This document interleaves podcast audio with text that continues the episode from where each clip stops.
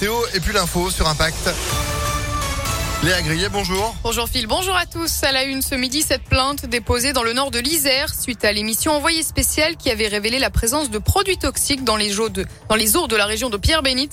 La commune de Chasse-sur-Rhône a demandé des analyses et les résultats sont mauvais. L'eau potable serait polluée dans la commune. La mairie a donc déposé une plainte contre X selon le progrès. Cette pollution pourrait concerner 150 000 personnes au total près de la zone de captage qui est située entre Chasse-sur-Rhône et Ternay.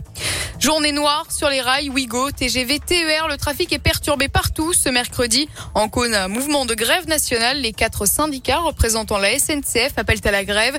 Ils réclament des hausses de salaire. Le mouvement devrait être particulièrement suivi. Conséquence, un quart des TGV est supprimé. Deux TER sur cinq devraient circuler en moyenne. Laurent Aublot, représentant régional de la CGT cheminot, s'explique.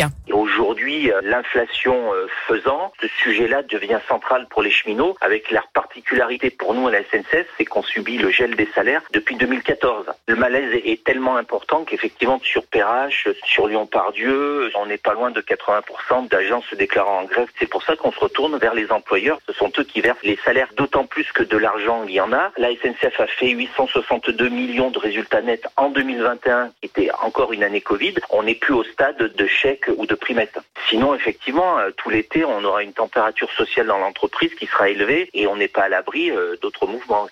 Pour l'instant, le préavis de grève ne porte que sur cette journée du 6 juillet. Dans le Rhône, ce matin, une vingtaine de lignes étaient concernées.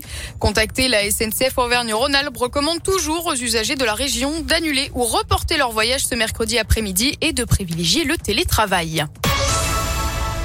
Ce procès dans le nord de l'Isère, un Marseillais de 23 ans a été jugé pour trafic de drogue. Il était incarcéré pour braquage à Saint-Quentin-Falavier et s'était reconverti dans le cannabis qu'il vendait au vent aux détenus de son étage.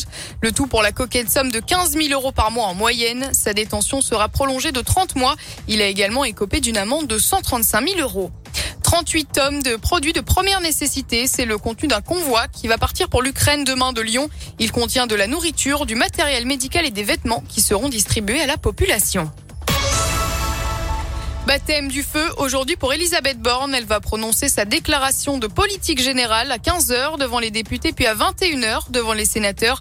La première ministre a annoncé qu'elle ne se soumettrait pas à un vote de confiance. La NUPES a de son côté expliqué que l'Union de la gauche déposerait une motion de censure à l'encontre d'Elisabeth Borne. Tabouaf demande des explications à la France insoumise. Le candidat aux législatives dans le Rhône avait été accusé de violences sexuelles. Dans une lettre ouverte, il a expliqué, je cite, n'avoir jamais été confronté aux dites accusations, contrairement à ce qu'avait annoncé son parti. Il épingle également la députée Clémentine Autain qui a recueilli certains témoignages contre lui et il a, selon lui, poussé à abandonner sa candidature. La députée a répondu sur Twitter pour elle, Tabouaf déforme le contenu de leurs échanges. Du foot avec le coup d'envoi ce soir de l'Euro féminin, ça se passe en Angleterre. Les filles de l'équipe de France attaqueront dimanche soir face à l'Italie avec cinq lyonnaises en lice ce soir. Wendy Renard, Gridjem Bock, Delphine Cascarino, Selma Bacha et Melvin Mellard. Carnero justement à l'OL puisque Amel Majri a donné naissance hier à son premier enfant. Une, une petite Mariam, elle est devenue la première internationale française à avoir un enfant durant sa carrière.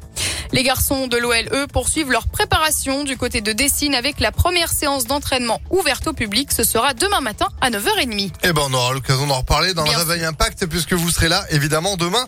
Ma chère Léa, l'actu euh, continue sur ImpactFM.fr et retour de l'info cet après-midi avec Antonin à 16h. Bel après-midi. Bel après-midi à vous également. Et profitez du soleil.